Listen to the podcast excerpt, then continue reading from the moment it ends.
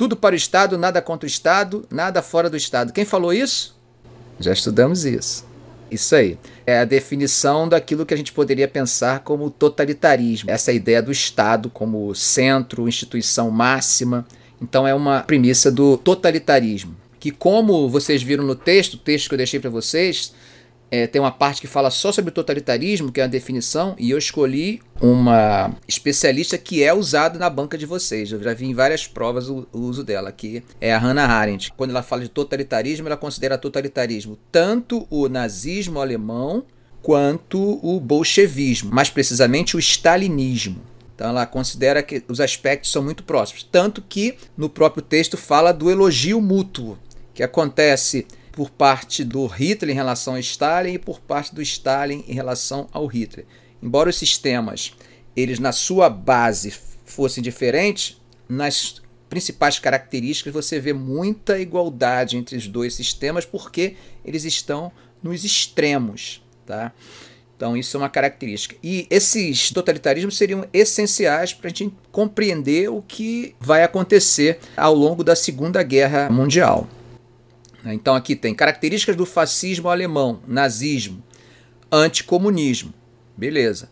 Corporativismo. O corporativismo você também encontra no stalinismo. O arianismo é uma marca do fascismo alemão. Você não vai encontrar, por exemplo, arianismo na, na Itália, você não vai encontrar na Espanha, né? E você não vai encontrar, é claro, isso daqui também lá na, na União Soviética, no stalinismo, no, no comunismo stalinista. Antiliberalismo.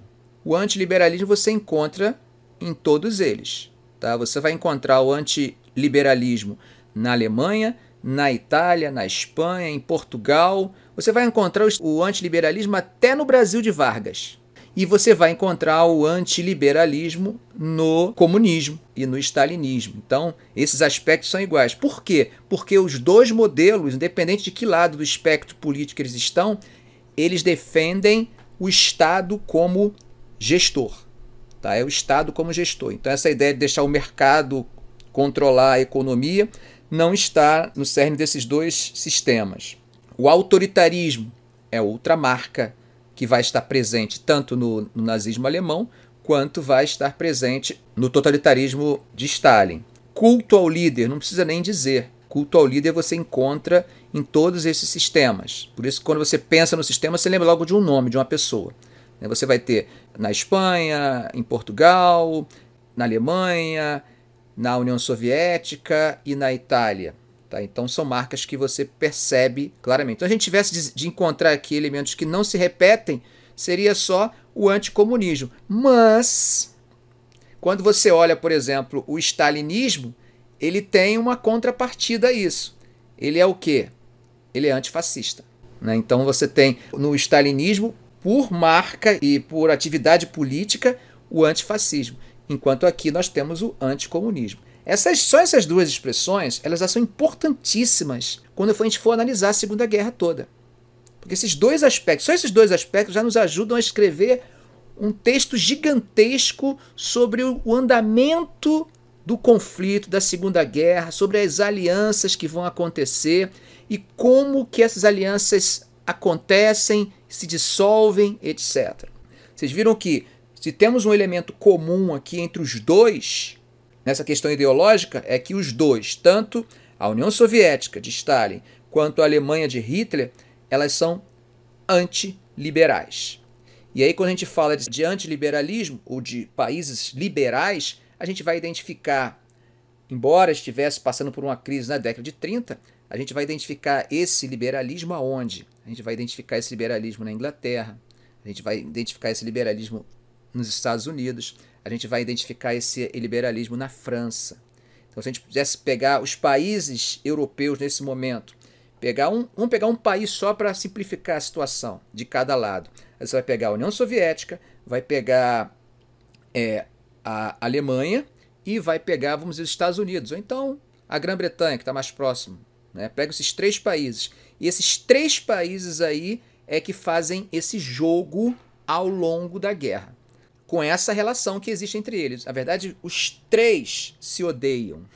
A gente pode dizer que os países liberais são contrários tanto ao comunismo quanto ao fascismo.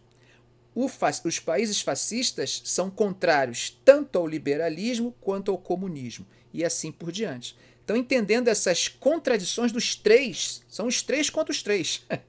né? Então, entendendo essas contradições, vocês vão perceber e começa a fazer sentido as alianças. Como é que as alianças vão fazendo sentido em determinados momentos. Esse é um ponto que eu acho que ajuda muito a clarear a mente de vocês para toda a Segunda Guerra. Esse é um ponto. O outro ponto é um que a gente já vem falando desde o século XIX, que é a questão geográfica. Pensar a questão geográfica, pensar a França no centro da Europa tendo uma dificuldade com a Alemanha e vendo a Rússia como um contraponto a essa rivalidade. Então, esse é um ponto interessante. A Rússia, ela sendo inimiga da Alemanha, ela é um contraponto à questão francesa. Mas, automaticamente, se a União Soviética avança sobre a Alemanha, isso favorece ou desfavorece a França? Isso favorece. Numa situação de emergência, seria uma aliança natural também. Pelo menos para resolver aquele problema. Tá? Isso é uma questão. Uma outra coisa que vocês não podem também deixar de pensar para entender essa estratégia toda: o Japão. Tá? O avanço japonês, principalmente o avanço japonês em direção à Manchúria. Porque quando você pensa em Manchúria, ele está entrando em território chinês, mas ele já está começando a ir em direção a territórios que são caros a quem? A Rússia. Territórios que já levaram a combates entre chineses e russos. Então, esse avanço japonês em direção a territórios que são caros à Rússia também devem ser levados em consideração. Tá? Todo esse jogo ele precisa ser bem entendido, pensar as regras, como é que ele se organiza e pensar o sentido que ele vai fazendo ao longo do tempo. Então, ter essas três ideologias que são inimigas entre si, as três, pensar a questão geográfica da França em relação à Rússia e à Alemanha e pensar a questão do Japão. Esses são aspectos que vão ajudar a entender o,